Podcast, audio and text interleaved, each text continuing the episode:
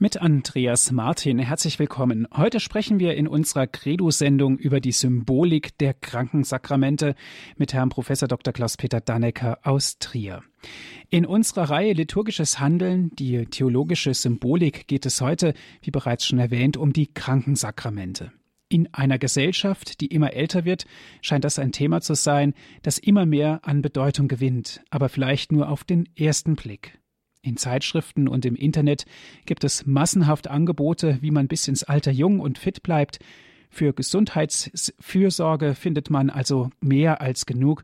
Allerdings ist es nur die eine Seite des Menschseins. Etwas salopp formuliert fehlt dazu nur noch die Seelenvorsorge. Wer kümmert sich darum?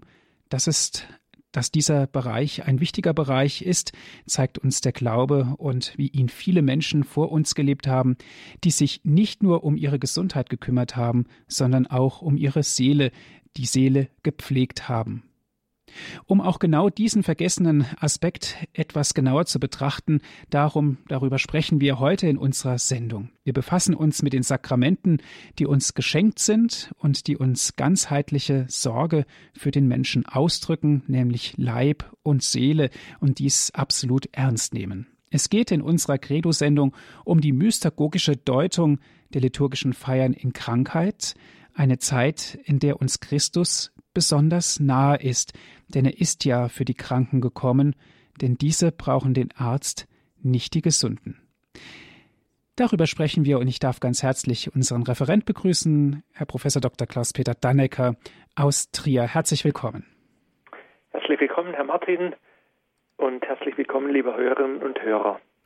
Ich darf ganz kurz noch erwähnen, Sie sind Ordinarius für Liturgiewissenschaft an der Theologischen Fakultät Trier und Leiter der wissenschaftlichen Abteilung des Deutschen Liturgischen Instituts in Trier.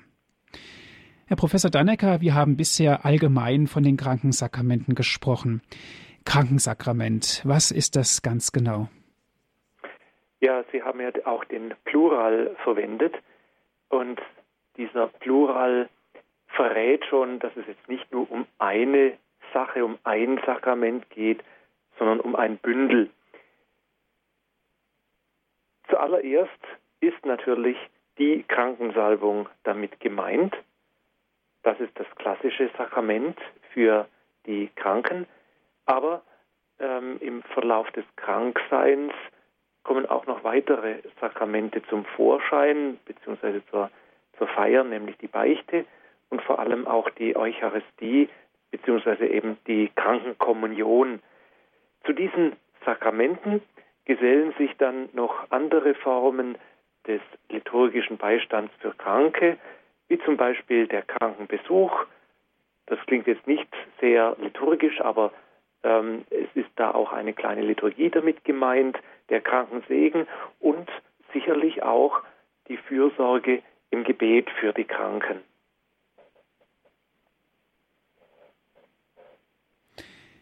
Bevor wir jetzt über die Krankensakramente und ihre Feier sprechen, Herr Professor, interessiert mich noch was ganz Grundlegendes. Was bedeutet es, dass der Mensch sich mit dem Phänomen der Krankheit auseinandersetzen muss? Wir könnten natürlich auch einfach ausdrücken sagen, warum gibt es eigentlich Krankheit? Ist das von Gott gewollt? Wenn ja, hätte er das eigentlich nicht verhindern können? Ja, wenn man so zunächst einmal hinschaut und sich überlegt, Gott ist der Allmächtige, warum gibt es überhaupt Krankheit? Ähm, was steckt dahinter, wie, wie, wie, verstehen wir, wie müssen wir ähm, Krankheit und letztlich auch den Tod verstehen. Letztlich betrifft Krankheit und Tod jeden Menschen. Da kann keiner davon ausweichen. Es gibt Menschen, von denen man sagt, die waren nie in ihrem Leben krank und waren nie bei einem Arzt. Ich glaube, das sind ganz, ganz wenige. Die allermeisten Menschen haben zumindest mal mit Erkältungen zu tun, ähm, sehr viele aber auch mit schweren Krankheiten oder, oder gar lebensbedrohlichen Krankheiten. Und letztlich alle, wirklich alle sind vom Tod betroffen. Wir können also mit diesem Phänomen des Todes und der Krankheit, wir können nicht ausweichen, obwohl es unsere Gesellschaft immer wieder versucht und genau das wegschiebt, tabuisiert, in in Bereiche abschiebt, wo man es eben nicht so gern, nicht so gut mitkriegt. Hier kann ich jetzt nicht um mit die medizinische Frage eingehen, da bin ich nicht der Fachmann. Mir, mir geht es heute um die religiöse Dimension. Was, was, welche Botschaft steckt hinter der Krankheit? Was, wie, wie haben sich Menschen erklärt, das Phänomen der Krankheit? Und als Christen schauen wir dazu einmal in die Bibel. Im Alten Testament treffen wir auf verschiedene Antworten, wie Menschen sich erklärt haben, warum es das Phänomen Krankheit gibt. Und zwar kann man so ganz grob drei Antworten ausmachen. Äh, eine Antwort ist, dass das Alte Testament das Leiden und damit auch die Krankheit als Strafe für die Sünde versteht.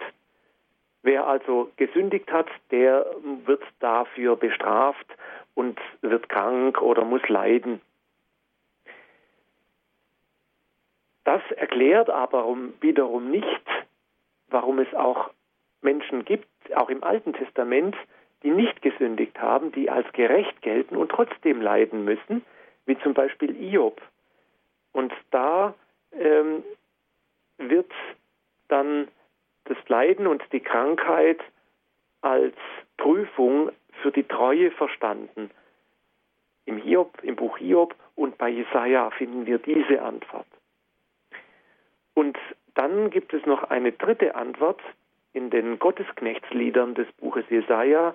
Da wird das Leiden als Wert für die Erlösung betrachtet.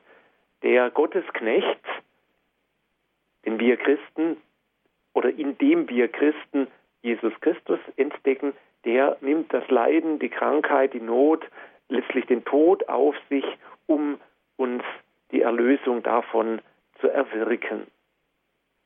Diese alttestamentlichen Antwortversuche ähm, beschreiben das Phänomen und den Umgang, den die Menschen damals in ihrer Zeit versucht haben, mit, mit dem sie sich versucht haben, das Phänomen Krankheit zu erklären. Im Neuen Testament nimmt das Ganze eine andere Richtung. Jesus nimmt alle Krankheiten auf sich. Matthäus berichtet davon. Er berichtet auch davon, dass er der Arzt ist, der gekommen ist, um die Kranken zu heilen. In Matthäus 9 zum Beispiel, aber auch Lukas und Markus berichten davon.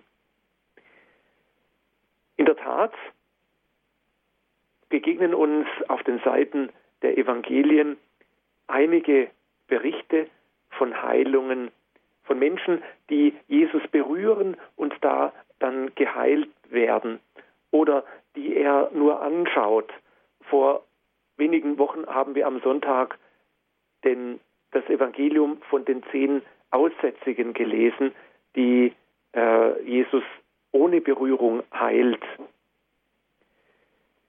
Die Heilungen versteht das Neue Testament als Zeichen der Macht Jesu über das Böse.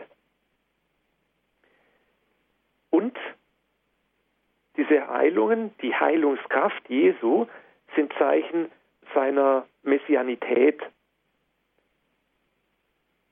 Sie werden aber auch verstanden als ein Zeichen der wahrhaftigen und tiefgründigen Befreiung, die er mit seinem Tod und seiner Auferstehung bewirkt und uns Menschen zuwendet. Das erklärt oder das versucht ein bisschen zu erklären, welchen, welchen Aspekt, welchen Hinweis, welche Haltung Jesus gegenüber der Krankheit hat. Aber warum wird der Mensch überhaupt krank? Im Neuen Testament finden wir darauf auch verschiedene Überlegungen. Die Krankheit des Menschen rührt grundsätzlich von der Sünde her, also von einer grundsätzlichen ähm, Schuld des Menschen. Aber ausdrücklich wird eine Abhängigkeit der Kausalität zwischen persönlicher Sünde und Krankheit abgelehnt. Ähm, die Geschichte vom Blindgeborenen in Johannes 9.3 spricht davon. Ja, hat er oder haben seine hat er gesündigt, weil er oder haben seine Eltern gesündigt, weil er blind geboren wurde? Und Jesus verneint, nein, er hat nicht gesündigt, sondern die Macht Gottes soll an ihm offenbar werden. Die Heilung von Krankheiten, die eine der Elemente der Sendung Jesu ist, wird also als Gabe und als Auftrag an den Aposteln und an die Jünger weitergegeben und übertragen, als Zeichen des Reiches Gottes, das in dieser Welt angebrochen und in dieser Welt begonnen hat. Die Wunder, also auch die Heilungswunder Jesu, sind Zeichen, also Symbolwerke, die das Wort illustrieren oder andersrum, das Wort, das Jesus verkündet, wird von seinen Zeichen bestätigt. Aber auch dafür ist der Glaube notwendig. Dein Glaube hat dir geholfen, sagt Jesus wiederholt am Ende einer Heilung, nachdem sich der Geheilte dann bedankt hat. Herr Professor Dannecker, wenn wir jetzt in der biblischen Theologie sind, Öl und Salbung spielen in verschiedener Weise ja eine Rolle. Wie kommt es dazu, den Kranken zu salben? Gibt es dafür biblische Zeugnisse? Ja, Sie haben schon an die Krankensalbung gedacht. Ähm, da haben wir eine Salbung. Ähm, Jesus verwendet auch manchmal ein Element, wenn er einen Kranken berührt. Äh, den Taubstummen öffnet er Ohren und Mund, indem er eine Mischung aus Speichel und, und Staub ähm, mit einer Mischung von Speichel und Staub die Ohren und Nase berührt. Ähm, die ähm, Salbungen ähm, gibt es in verschiedener Hinsicht in der Bibel. Öl ist schon im Alten Testament ein Zeichen des göttlichen Segens und Ankündigung des endzeitlichen Heiles. Also letztlich das, ähm, das Heil, das in Jesus Christus begonnen hat, ist das endzeitliche Heil Gottes und das Öl ist ein Zeichen dafür. Dann dient in der Bibel Öl auch als äh, ist ja ein Naturelement äh, und äh, Duftöl. Es wird zur Stärkung der Muskeln eingesetzt, also eher zu kosmetischen Zwecken. Schließlich wird es noch in Lampen eingesetzt als Quelle des Lichtes. Das Licht, das ähm, Jesus Christus ist, wird in diesem Öl wieder, wiedererkannt, wird in diesem Öl gegenwärtig. Also das Öl ist letztlich auch ein Sinnbild für Jesus Christus, das Licht der Welt, wenn es eben in der Lampe verwendet wird. Aus diesem Grund heraus werden auch Priester, Könige und Propheten gesalbt, weil er, weil Jesus der Priester, König und Prophet schlechthin ist, in Vollendung ist, wird den Priestern, Königen und Propheten des Alten Testaments durch die Salbung Anteil gegeben. Entschuldigung, jetzt, jetzt habe ich einen, einen Gedankensprung gemacht. Ähm, Priester, Könige und Propheten werden natürlich im Alten Testament gesalbt, ähm, eben aus diesem Herkommen her. Und die neutestamentliche Interpretation ist dann die, dass äh, Priester, Könige und Propheten durch ihre Salbung Anteil am vollkommenen Priester, König und Prophetentum Jesu Christi erhalten. Letztlich dient Öl auch dazu, Wunden zu lindern. Jesaja 1,6 ist ein Beispiel oder ähm, im, äh, der barmherzige Samariter, der den äh, Überfallenen und von Räubern Misshandelten dann pflegen lässt, gießt auch Öl und Wein auf die Wunden, um sie, um die Wunden zu lindern. Wir haben dann noch die Salbung von Toten, die im nachexilischen Judentum und im Neuen Testament belegt ist. Letztlich wird auch Jesus, der tote Jesus, gesalbt und ähm, es, er wird auch schon zu Lebzeiten gesalbt ähm, von der Frau, die ähm, die, die kommt und das kostbare Nardenöl über seine Füße gießt. Wir haben also eine ähm, reiche einen reichen Bezeugung der, der Öl, der Salbungen mit Öl im, äh, in, in, der Bibel und ähm, äh, letztlich ist also das Öl Zeichen der Nähe Jesu Christi, Zeichen seiner messianischen Herrschaft in diesem konkreten Moment. Wie kommt man jetzt auf die Idee, äh, Kranke zu salben? Jesus hat es selber getan, das ist das eine. Vor allem aber gibt es eine Stelle, die ähm, dafür maßgeblich ist. Ein Sakrament ist dann ein Sakrament, wenn es auf Jesus zurückzuführen ist. Bei der Krankensalbung ist es direkt ein bisschen schwierig, aber wir haben eine sehr frühe Bezeugung, dass die Christen sich ganz früh an, an dem Tun Jesu orientiert haben, belegt im Jakobusbrief. Und in 5,14 heißt es, ich zitiere, ist einer von euch krank, dann rufe er die Ältesten der Gemeinde zu sich. Sie sollen Gebete über ihn sprechen und ihn im Namen des Herrn mit Öl salben. Das gläubige Gebet wird den Kranken retten und der Herr wird ihn aufrichten. Wenn er Sünden begangen hat, werden sie ihm vergeben. Soweit die entscheidenden Worte aus dem Jakobusbrief für unseren Zusammenhang der Krankensalbung. Auf diesen Auftrag ähm, führt man die Krankensalbung zurück und an diesen kurzen zwei Versen wird auch schon deutlich, wie das ablaufen soll. Die Ältesten der Gemeinde und im griechischen Original steht dort das Wort Presbyteroi, aus dem sich unser heutiges Wort Priester ableitet.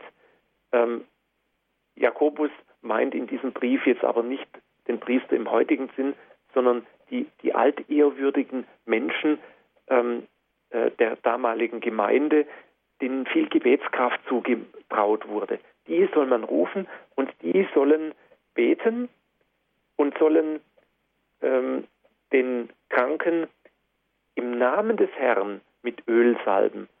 Also im Namen Jesu Christi. Ganz bewusst auf ihn zurückgehen, so wie er die Kranken berührt hat, so wie er für die Kranken gebetet hat, so sollen es auch die Ältesten tun. Und als Folge heißt es, der Herr, das gläubige Gebet wird den Kranken retten und der Herr wird ihn aufrichten. Also es geht um Rettung, um Aufrichtung und als zweites kommt hinzu, wenn er Sünden begangen hat, werden sie ihm vergeben. Damit ist eigentlich schon wunderbar beschrieben, ähm, worauf sich die Krankensalbung zurückführen lässt, was sie bewirkt und wie sie gefeiert wird. Herr Professor Dannecker, in unserem Gespräch sind wir ja schon auf die Krankensalbung eingegangen. Oft hört man ja den Begriff letzte Ölung.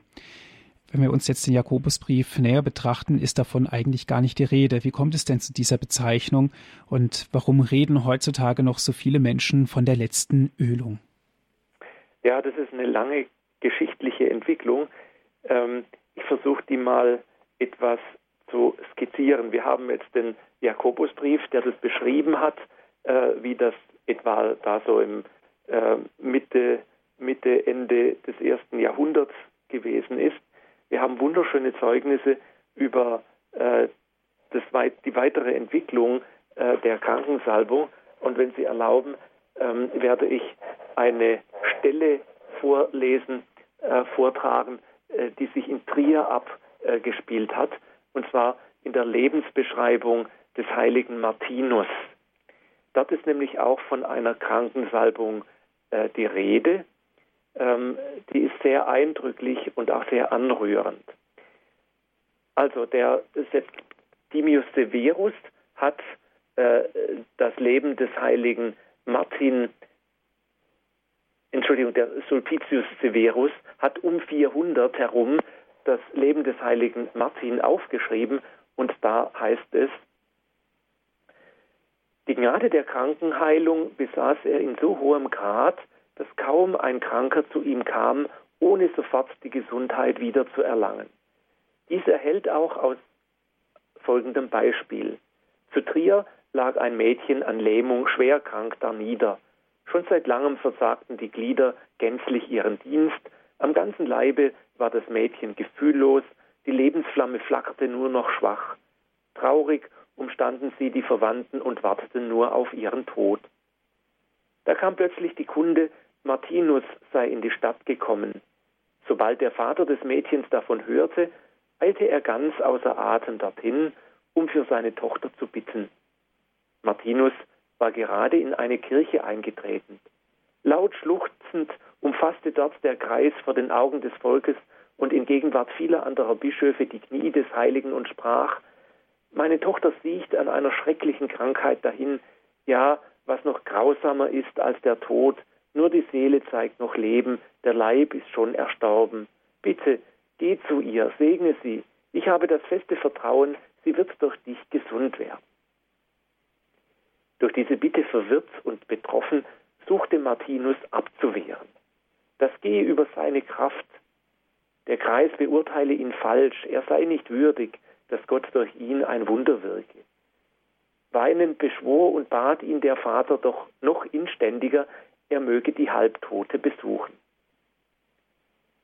Schließlich begab sich Martinus, weil auch die umstehenden Bischöfe ihn drängten, zur Wohnung des Mädchens. Eine große Menschenmenge wartete außen voll Spannung auf das, was der Diener Gottes tun werde. Zunächst warf er sich auf den Boden und betete. Das waren in solchen Fällen seine gewöhnlichen Mittel. Dann schaute er die Kranke an und verlangte Öl. Er segnete es und goss die wirkmächtige, heilige Flüssigkeit dem Mädchen in den Mund. Sofort kehrte der Gebrauch der Sprache wieder. Durch die Salbung erhielt ein Glied nach dem anderen wieder neue Lebenskraft. Auch die Füße erstarkten und das Mädchen konnte wieder aufstehen. Das ganze Volk war Zeuge davon. Ein eindrückliches Beispiel des heiligen Martinus aus dem dritten Jahrhundert. Und daran kann man schon ersehen, es ging hier noch nicht darum, dass äh, man von einer letzten Ölung redete. Also der Vater kommt zu Martinus und verlangt ihn mit der Salbung das Mädchen wieder gesund zu machen, zu heilen. Also das war die, die erste, das erste Ziel. Und wir sehen auch, er segnet Öl und gießt dem Mädchen in den Mund, weil sie nicht mehr reden konnte, sie konnte sprechen. Und er salbte sie an den kranken Gliedern, die sie nicht bewegen konnte. Daran kann man, daraus kann man erschließen, dass man damals, also im, im dritten, vierten Jahrhundert, das Öl segnete und dort anwendete, wo man die Krankheit spürte, wo Phänomene von Krankheit am Körper zu sehen waren. Das änderte sich dann im Laufe der Geschichte. Und zwar verlor ähm, die Krankensalbung, ähm, die am Anfang eigentlich jeder spenden konnte. Das Wichtige war das Öl. Man kann sich das etwa so vorstellen wie heute etwa die heilige Kommunion. Es war wichtig, dass das Öl von einem Bischof gesegnet wurde und dann konnten es die Gläubigen selber mit nach Hause nehmen und bei Bedarf sich selber oder Angehörige salben. Ähm, man vertraute natürlich bei einer solchen Salbung gerne auch äh, dem Bischof, weil er im Ruf, vor allem so wie jetzt hier Martinus, wenn er im Ruf stand, besonders gut und wirkmächtig beten zu können. Die Entwicklung der Krankensalbung ging dann allerdings dahin, dass der ähm, Gebrauch des Öles immer mehr eingeschränkt wurde auf ähm, Priester. Das war so im 9. und 10. Jahrhundert. Und ähm, dass es dass nur noch Priester und an bestimmten Körperstellen die Salbungen vornehmen durften. Ein weiterer Schritt war dann ähm, die, äh, die Konzentration immer mehr auf das, was der Jakobusbrief auch andeutet, eben die Sündenvergebung. Ähm, man hatte Angst davor, in Sünden zu sterben. Deshalb hat man die Krankensalbung immer weiter hinausgezogen, immer weiter hinausgezogen bis kurz vor dem Tod und dann die äh, erst, erst dann sich die Krankensalbung äh, geben lassen, wenn man nicht mehr ähm, äh, sündigen konnte, sodass eben die Sündenvergebung ähm, geschehen war und man dann sterben konnte und sofort eben in den Himmel eingehen. Das ging sogar so weit, dass manche Theologen gefordert haben, die Krankensalbung erst dann zu spenden, wenn äh, die ähm, wenn die Bewusstlosigkeit eingetreten war, damit auf keinen Fall nach der Krankensalbung noch eine Sünde geschehen konnte. Durch diese Engführung und, und äh, fast ausschließliche Konzentration auf die ähm, Sündenvergebung, die mit der Krankensalbung verbunden ist, wurde nach und nach das, was zunächst im Vordergrund stand, nämlich die Heilung, die Aufrichtung, die Stärkung in Krankheit und Not und Leiden, wurde immer mehr vernachlässigt und geriet in Vergessenheit. Das ähm, äh, Trienter Konzil erwähnt zwar noch den Namen Krankensalbung, aber äh, im 16. Jahrhundert war schon fast ausschließlich eben von der letzten Ölung die Rede, wie es eben dann der Fall war bis weit äh, in das 20. Jahrhundert hinein.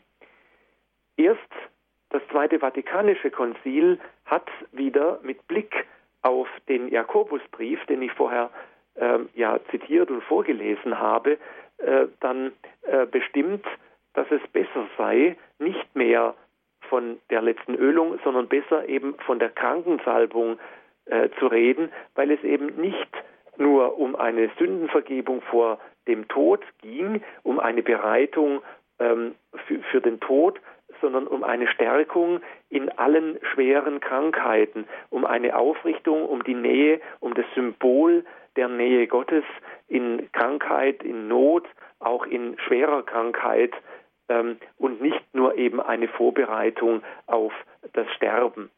Damit hat natürlich ähm, die Krankensalbung eine neue Akzentuierung bekommen und hat ihre, ihren Charakter verändert. Sie ist nicht das Sakrament, das auf den Tod vorbereitet, sondern das Sakrament der Nähe Gottes in der Nähe des Todes, ähm, in schwerer Krankheit und in Bedrängnis. Da will sie in körperlicher Bedrängnis, in Krankheit, aber auch in seelischer Krankheit, will die Krankensalbung symbolisieren und aussagen, Gott ist dir nahe, er stärkt dich. Jesus Christus ist in diesem Sakrament der Krankensalbung nahe bei dir und schenkt dir äh, seinen Beistand und seine Liebe. Sie hören die Sendung Credo hier bei Radio Hureb.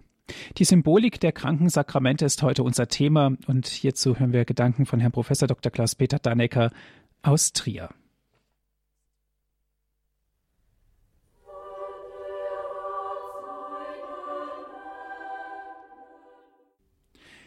Sie haben eingeschaltet hier bei Radio Horeb. Sie hören die Sendung Credo. Die Symbolik der Krankensakramente ist heute unser Thema. Wir sprechen mit Herrn Prof. Dr. Klaus-Peter Dannecker aus Trier. Er ist Liturgiewissenschaftler.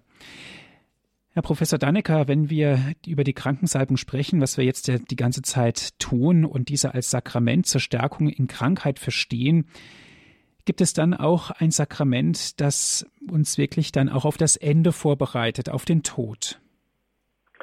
Ja, ähm, ich hatte ja ausgeführt, dass man nicht mehr von der letzten Ölung spricht, sondern besser und äh, lieber äh, von der Krankensalbung und sich dabei ganz deutlich an, am biblischen Zeugnis des Jakobusbriefes orientiert. Dort ist es als Sakrament der Stärkung in Krankheit bezeichnet.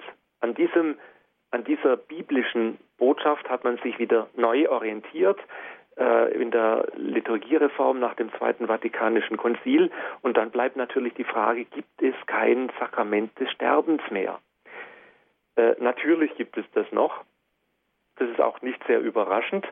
Ähm, es ist die Wegzehrung, also die Kommunion. Ähm, das merkt man ähm, auch in, bei der äh, Feier der Krankensakramente.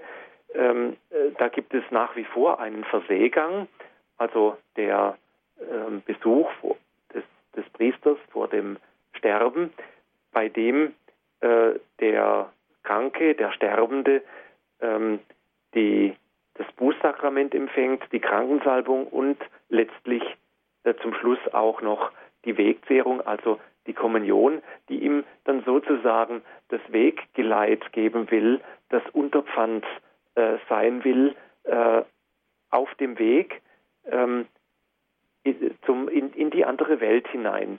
Und das ist eigentlich auch das, äh, der, der richtige Ausdruck. Die Eucharistie Feier, das haben wir auch in der Sendung über Sendungen, muss man ja sagen, über die Eucharistiefeier auch verschiedentlich erwähnt und betrachtet, ähm, ist ja die vorwegnehmende Teilhabe am himmlischen Hochzeitsmahl. Wir haben in der Eucharistie schon im Hier, in dieser Welt, vorauskostend Anteil an der, an, am himmlischen Hochzeitsmahl, zu dem wir einst geladen sein werden und haben in der Kommunion auch schon Anteil an dem, was uns dort einst erwarten wird. Und so kann man äh, das eigentlich auch ganz gut verstehen, dass die Kommunion gerade auch in der Sterbestunde das Element ist, das beide Welten miteinander verknüpft und verbindet und einen sterbenden Menschen da auch Wegzehrung, Viaticum sein will, die Kraft schenken will, den Weg von der einen in die andere Welt zu gehen. Die Wegzehrung, sagt man dazu, und auch Verseegang ist auch so ein Begriff aus, ähm, ja, aus diesem Anlass herausgeboren. Möchte ich jetzt mal ausdrücken, was verbirgt sich genau dahinter? Wegzehrung, äh, wie ich eben bereits ausgeführt habe, ist ähm, der, äh, die Kommunion, die uns auf dem letzten Weg, das ist mit dem Weg gemeint, ähm, begleiten soll. So wie ich eben ein auf eine Wanderung ein ähm, Brot mitnehmen mit ähm, Wurst oder, oder Käse, um äh, genügend Kraft zu haben, um einen schweren Aufstieg auf einen Berg auch zu schaffen. So will man auch das, die Wegzehrung verstanden wissen als äh, kraftspendende Nahrung für den Weg von dieser Welt in die andere Welt, in der uns Christus erwarten wird und uns schon jetzt eine Wohnung bereitet hat. Das ist an verschiedenen Stellen des Neuen Testamentes deutlich sichtbar, dass sich Jesus Christus wünscht, dass wir zu ihm in die ewige Wohnung gelangen. Das ist sein sehnlicher Wunsch, äh, den er uns, den er für uns hat und für den er sich einsetzt, letztlich mit seinem Leiden, seinem Tod und seinem Auferstehen, um uns eben dorthin zu holen, wohin er uns haben will, in diese andere Welt. Und ähm, dazu ist uns die Kommunion immer wieder Wegzehrung ähm, in unserem irdischen Leben, auch wenn wir jetzt, ähm, wir wissen es ja nie genau, wann wir sterben werden, aber wenn wir noch weit davon entfernt sind, ähm, ist doch unser ganzes Leben entscheidend, hat, hat Auswirkungen auf das, was wir ähm, dann im jenseitigen Leben äh, erwarten. Und auch dafür will uns auf dem ganzen Lebensweg die Kommunion immer wieder Stärkung sein und immer wieder ähm, ausblicken lassen auf die Herrlichkeit, die uns erwarten will. Und so ist die, der letzte Kommunionempfang in dieser Welt äh, noch einmal ähm, Stärkung und Kraft für den, die letzte Wegetappe äh, in diese andere Welt hinein. Und so kann man eben richtig sagen, das ist ähm, das eigentliche Sakrament des Sterbens, ist der letzte Kommunionempfang. Ein wunderbares Zeichen, eine wunderbare Tat. Herr Professor, gehen wir nochmal zurück zur Krankensalbung. Können Sie uns vielleicht erläutern, wie diese Feier gefeiert wird? Ich könnte mir vorstellen, es ist nicht jedem bewusst. Ja, ähm, das ist verständlich, weil im Normalfall auch aus meiner eigenen Praxis äh, weiß ich, dass es sehr oft in einem sehr kleinen privaten Kreis gefeiert wird und äh, deshalb ähm, viele Menschen noch nie eine Krankensalbung erlebt haben. Ähm, es gibt zwar in manchen Pfarreien den Usus, dass einmal im Jahr oder vielleicht auch zweimal im Jahr die Kranken in die Pfarrkirche eingeladen werden, die kranken und alten Menschen, um dort miteinander die Krankensalbung zu feiern, aber das ist eher selten. Und auch dann sind oft außer den Kranken nicht viele andere Betreuer dabei. Ähm, und dann weiß man eigentlich gar nicht so recht, wie das gefeiert wird. Also, das Feiern der Krankensalbung ist ähm, eingebettet in eine Verkündigung, in einen Wortgottesdienst, also in eine Verkündigung des Wortes Gottes. Ähm, der Beginn äh, ist ähm, wie oft in der Liturgie mit dem Gruß und dem Kreuzzeichen. Dann kann man das Weihwasser reichen als Zeichen dafür, dass äh, Gott mit uns in der Taufe einen Bund geschlossen hat, an den wir uns erinnern. Gott, der weiß es gut, dass er den geschlossen hat, ähm, aber wir dürfen uns daran erinnern, dass er sich da mit uns ganz eng verbunden hat und seinen Lebens und unseren Lebensweg mitgehen will. Dann kommt ein Eröffnungsgebet. Man kann das Schuldbekenntnis sprechen oder bei, bei äh, äh, wenn, wenn der Kranke wünscht, kann man auch äh, eine Beichte einführen. Dann kommt eine Verkündigung des Wortes Gottes. Ähm, da kann man dann eine, eine ähm, entsprechende Stelle auswählen. Ähm, es kann eine kurze Auslegung äh, zu dieser Schriftstelle folgen und danach kommt die eigentliche Feier der Salbung. Da kommen dann äh, Anrufungen oder Lobpreisungen so ähnlich wie Fürbitten für den oder die Kranken. Und danach kommt ein Lobpreis und Anrufung Gottes über dem Krankenöl. Das Krankenöl wird im Normalfall vom Bischof am Gründonnerstag gesegnet und dann auf die vielen Seelsorger verteilt. Ähm, das hatte ich ja vorher schon angedeutet. Ähm, das, was Martinus in Trier im dritten Jahrhundert getan hat, das geschieht auch heute noch in Trier und natürlich auch in allen anderen Bischofsstädten, dass der Bischof das Krankenöl segnet und damit bereitet für den liturgischen Gebrauch. Und ein, und ein Abglanz dieses Segens des Bischofs taucht dann im Lobpreis und der Anrufung Gottes über dem Öl wieder und ruft uns in Erinnerung, was der Bischof über das Öl gebetet hat. Es kann jetzt natürlich auch sein, dass man in einer Notsituation ist und es ist kein vom Bischof gesegnetes Öl vorhanden, dann kann man auch spontan das Öl dann noch vor Ort segnen. Es folgt dann ähm, sofort die Salbung, die heilige Salbung mit dem Krankenöl und äh, der Priester nimmt das heilige Öl und salbt dem Kranken oder der Kranken die Stirn und auf den Händen. Stirn und Hände hat man deshalb ausgewählt, weil man damit versucht, das ganze Menschsein auszudrücken. Der Mensch, der denkt, die Stirn, der Kopf, aber auch der, der arbeitet, der etwas tut, der mit seinen Händen etwas tut, also der äh, Mensch als denkendes und handelndes Wesen und damit ist, sind, sind mit beiden äh, Salbungen äh, die ähm, äh, der Mensch in seiner Ganzheit, in seiner Ganzheitlichkeit gemeint. Also man, man äh, kann natürlich auch andere Stellen segnen, vor allem ähm, wenn, wenn äh, die, die vorgesehenen Stellen nicht erreichbar sind. Ähm, aber man, man salbt jetzt nicht mehr, wie zum Beispiel Martinus, dann all, einzeln alle Stellen, die jetzt wehtun, ähm, äh, sondern beschränkt sich eben auf diese beiden Salben, die stellvertretend für alles andere stehen sollen.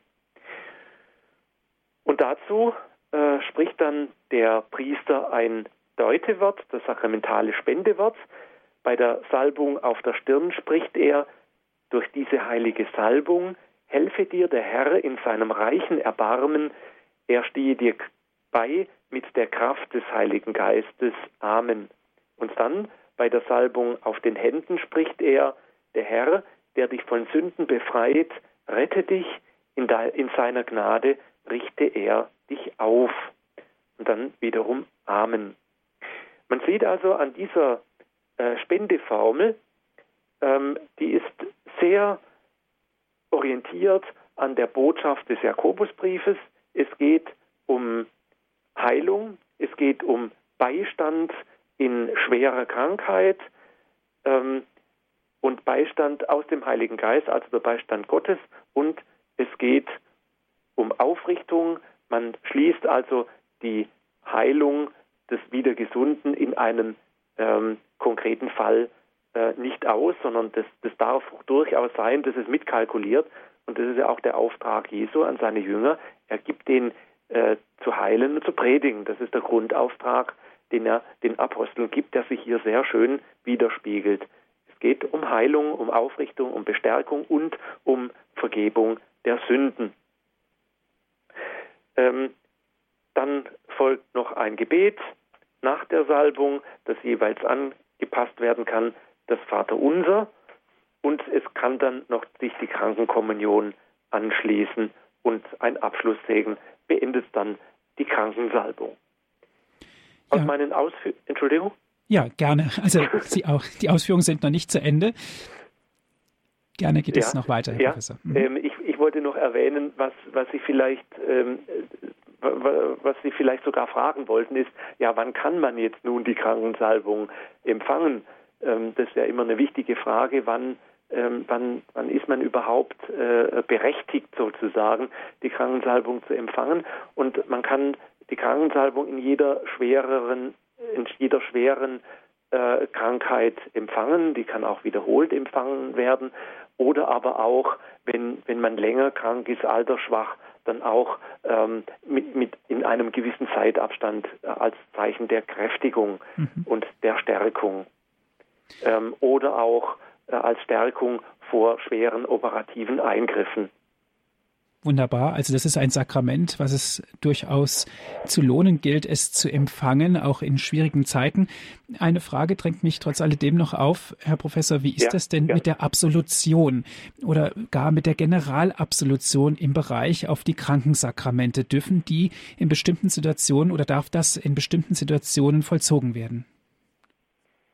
Die Generalabsolution ähm, das heißt ja, die äh, Lossprechung, die sakramentale Lossprechung äh, von Sünden, also die sakramentale Beichte an sich, sakramentale Versöhnung, äh, ist auf ähm, äh, Lebensgefahr beschränkt. Also das klassische Beispiel, das immer gebracht wird, äh, ähm, ein Flugzeug stürzt ab, äh, die Leute sitzen noch im Flugzeug drin, die leben noch alle, aber sie wissen, Vermutlich sind wir in fünf Minuten tot, wenn das Flugzeug dann oben äh, auf, am Boden auf, aufschlägt. Äh, da ist eine, eine Generalabsolution möglich und erlaubt. Ähm, äh, sie ist auch nach Ermessen einer Bischofskonferenz erlaubt, wenn es äh, viel zu wenig Priester gibt, um den Beichtansturm Heer zu werden. Ähm, dann kann sie auch erteilt werden. Aber äh, im deutschsprachigen Bereich haben die Bischöfe das bisher nicht für äh, geboten erhalten. Da gibt es also für, für die Kranken keine Ausnahmen mehr. Auch wenn er äh, im Sterben liegt und sich nicht mehr artikulieren kann? Das ist eine, da, da, ist, da geht es ja dann wieder um einen, äh, um einen einzelnen Kranken. Da, der kann ja dann ähm, äh, eine äh, Generalabsolution heißt ja immer die gleichzeitige Lossprechung von mehreren Menschen. Wenn ein Kranker im Sterben liegt, dann kann man den ja äh, dann einzeln lossprechen. Das ist dann nicht mehr keine Generalabsolution. Ich hoffe, dass ich Sie jetzt richtig verstanden ja, habe. Ja, absolut. Ja, mhm. okay. Und die Generalabsolution darf also nur im Notfall und unter ja. bestimmten Voraussetzungen ja, ja. vollzogen Aber werden. wenn jetzt mhm. beispielsweise ein Kranker im Sterben liegt und sich nicht mehr ausdrücken kann, aber aus irgendeinem Grund weiß man, der hätte gerne noch gebeichtet oder würde gerne beichten, das, dann kann man äh, ähm, kann man mit dem auch das Sakrament der Versöhnung feiern. Ähm, aber äh, da kann man oder könnte man natürlich auch sagen, das muss man dann von der Situation abhängig machen. Die Krankensalbung an sich hat ja auch schon vergebenden Charakter. Die, die, die äh, lässt ja auch die Sünden nach, sodass es da ein bisschen eigentlich dann doppelt gemoppelt wäre. Ja, herzlichen Dank, Herr Professor, bis hierhin. Ich lade Sie auch ein, liebe Hörerinnen und Hörer, sich jetzt mit einzubringen in diese Sendung. Vielleicht sind Ihnen Fragen aufgegangen. Wir reden über die Symbolik der Krankensakramente und sind im Gespräch mit Herrn Professor Dr. Klaus-Peter Dannecker aus Trier.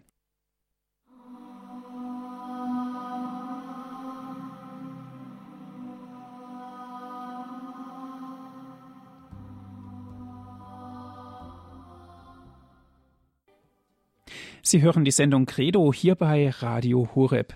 Die Symbolik der Krankensakramente ist heute unser Thema. Wir sprechen mit Herrn Professor Dr. Klaus-Peter Dannecker aus Trier. Herr Professor, einen ersten Zuhörer darf ich begrüßen, Herr Kuschel aus Jena. Grüß Gott. Grüß Gott.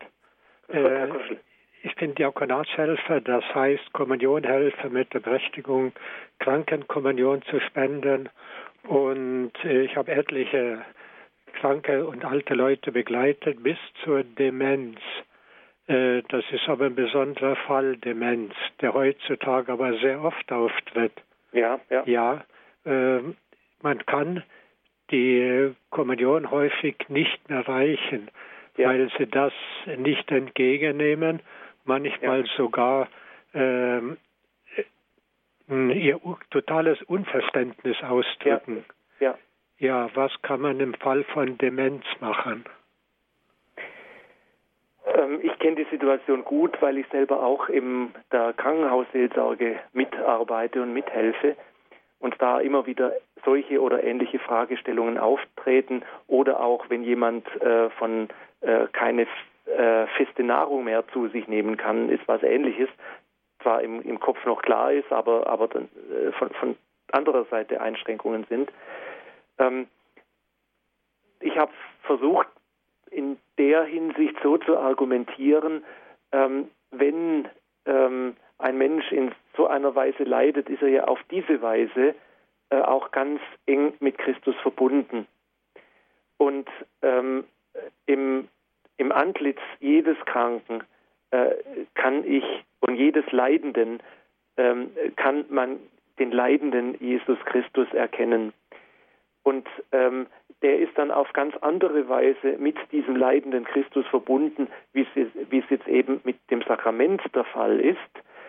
Ähm, und wenn das mit dem Sakrament nicht mehr geht, auch wenn er es nicht mehr kapiert oder wie auch immer oder auch körperlich nicht dazu in der Lage ist, dann äh, brauchen wir, glaube ich, nicht so kleinlich von Gott denken, dass der nicht noch eine andere Art und Weise kennt, diesem kranken Menschen seine Nähe zu zeigen und seine Nähe zu symbolisieren. Und ähm, äh, als Möglichkeit, was man dann mit solchen Menschen noch tun kann, äh, wäre zum Beispiel den kranken Segen zu erteilen, ähm, dass man also äh, die, die Hand auflegt und ein Kreuz auf die Stirn macht, vielleicht auch gegebenenfalls mit Weihwasser und, da, und mit diesem Zeichen dann versucht, die Nähe Gottes zu äh, zeigen und, und auch in, in, in, in ein Zeichen zu bringen. Gut, danke schön. Danke schön, Herr Kuschel, für Ihren Anruf. Ja. Es geht weiter mit Frau Lehmann aus München. Guten Abend. Guten Abend, Herr Martin. Guten Abend, Herr Dr. Dannecker.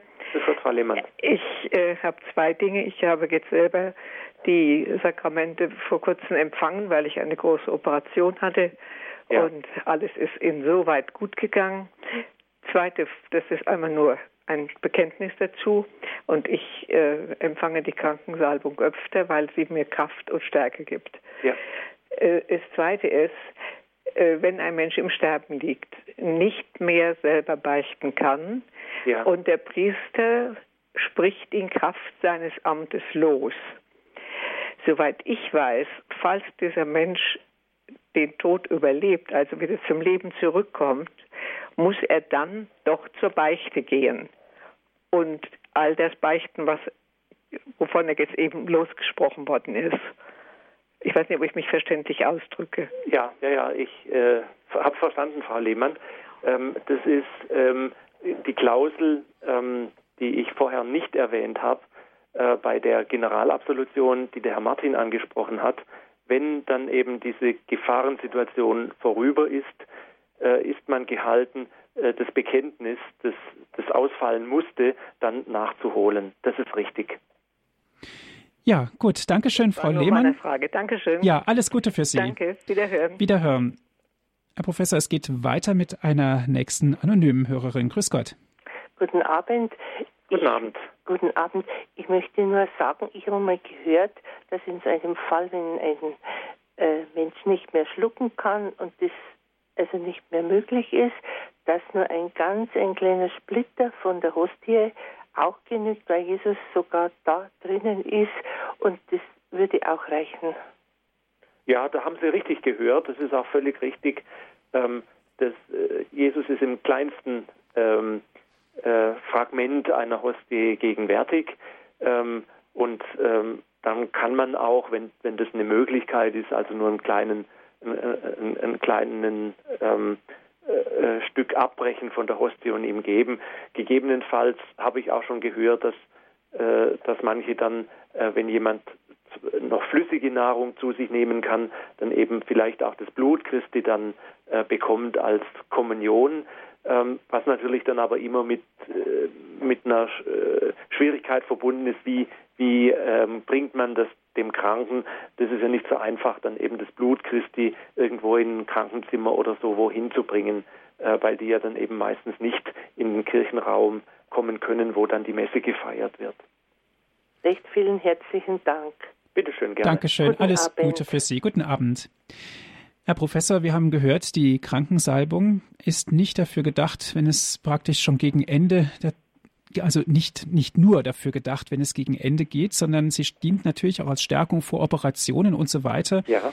Ähm, wie ist das denn? Viele Menschen haben natürlich so eine Hemmschwelle, vielleicht auch auf den Priester zuzugehen und sagen, bei mir steht jetzt das und das an. Ich hätte, würde ganz gerne dieses Sakrament empfangen wollen. Ja. Wie, was können wir da tun? Uns überwinden. also ich kann jedem da nur Mut machen, ähm, das Angebot äh, da wahrzunehmen, zum Priester zu gehen und zu sagen, ich habe diesen schweren Gang vor mir und möchte ähm, die Erleichterung, den, den Rückenwind sozusagen, die Stärkung durch das Sakrament äh, der Krankensalbung äh, zu äh, erhalten. Ähm, das ist einfach auch geschichtlich bedingt, dass viele Leute eben noch die letzte Ölung im Kopf haben und meinen, ja, wenn ich die kriege, dann muss ich jetzt sterben und so. Das ist nicht so. Ähm, deshalb habe ich so stark auf den auf den Jakobusbrief, also auf das biblische Fundament, auf das wir die Krankensalbung setzen, äh, abgehoben. Dort ist eindeutig davon die Rede, dass es um Stärkung, um ähm, Kräftigung, um Aufrichtung geht und nicht um Abschließen von etwas. Ähm, also da kann ich nur Mut machen, das auch äh, in Anspruch zu nehmen. Und äh, Gott schenkt der Kirche ja diese Sakramente, damit sie, damit er die Menschen stärken kann in ihrem Leben. Und ähm, das dürfen wir auch wahrnehmen. Ähm, also das, das muss, das muss auch äh, benutzt werden. Sakrament, das es zwar gibt, aber keiner wahrnimmt, das ja, nützt halt nichts. Und deshalb ähm, äh, möchte ich da Mut machen, sich zu überwinden, äh, sich auf den Glauben zu stellen, den die Kirche äh, hier hat, äh, dass dieses Sakrament stärkt und nützt, gerade auch vor schweren Operationen oder, oder anderen Eingriffen. Und zu sagen, ja, ich stelle mich in den Glauben der Kirche, ich, ich stelle mich in den Glauben äh, an dieses Sakrament, an diese Stärkung, der, schon, der schon so vielen Menschen äh, geholfen hat. Mhm. Das Sakrament der Krankensalbung verbinden wir natürlich auch immer mit älteren Menschen, bei denen irgendwas bevorsteht, eine Operation. Bleiben wir jetzt mal bei diesem Bild. Aber wie ist es denn bei jungen Menschen, vielleicht sogar bei Kindern und der Krankensalbung? Das kann man auch machen. Ähm, ich hatte selber vor äh, zweieinhalb Jahren eine schwere Operation und habe die Krankensalbung auch empfangen und das war auch für mich selber ein, ein, eine Stärkung, eine Kräftigung zu wissen, diesen Beistand zu haben. Und das geht auch bei, ähm, bei ähm, äh, jungen Menschen, die, die schwer krank sind. Und es gibt viele ähm, äh, junge Menschen, die, die, die da auch äh, Glauben schöpfen äh, und, und, und, und Kraft schöpfen äh, aus diesem Sakrament heraus. Ja, danke schön, Herr Professor Dannecker, auch dass Sie uns so viel Mut gemacht haben für dieses Sakrament, was selbstverständlich auch Überwindung kostet, aber für die es sich natürlich auch lohnt. Dankeschön auch an Sie, liebe Hörerinnen und Hörer, dass Sie mit dabei gewesen sind. Wie immer gibt es diese Sendung auch zum Nachhören auf CD. Bestellen Sie sich einen CD-Mitschnitt bei unserem CD-Dienst unter folgender Telefonnummer 08323 9675 120. Noch einmal 08323 9675120. Wenn Sie von außerhalb Deutschlands anrufen, 0049 vorab wählen. Weiter geht es mit der 8323 9675120. Auf der Internetseite von Radio Horeb www.horeb.org gibt es die Sendung auch zum Herunterladen als MP3-Datei. www.horeb.org, die Internetadresse von Radio Horeb. Herr Professor Dannecker, darf ich Sie zum Ende dieser Sendung um den Segen bitten? Ja, gerne. Der Herr sei mit euch. Und mit deinem Geiste. Der Herr segne und behüte euch. Der Herr lasse sein Angesicht über euch leuchten und sei euch gnädig. Der Herr wende euch sein Antlitz zu und schenke euch seinen Frieden. Amen. So segne und behüte und bewahre euch der allmächtige Gott, der Vater und der Sohn und der Heilige Geist. Amen. Dankeschön fürs Zuhören. Es verabschiedet sich Ihr Andreas Martin.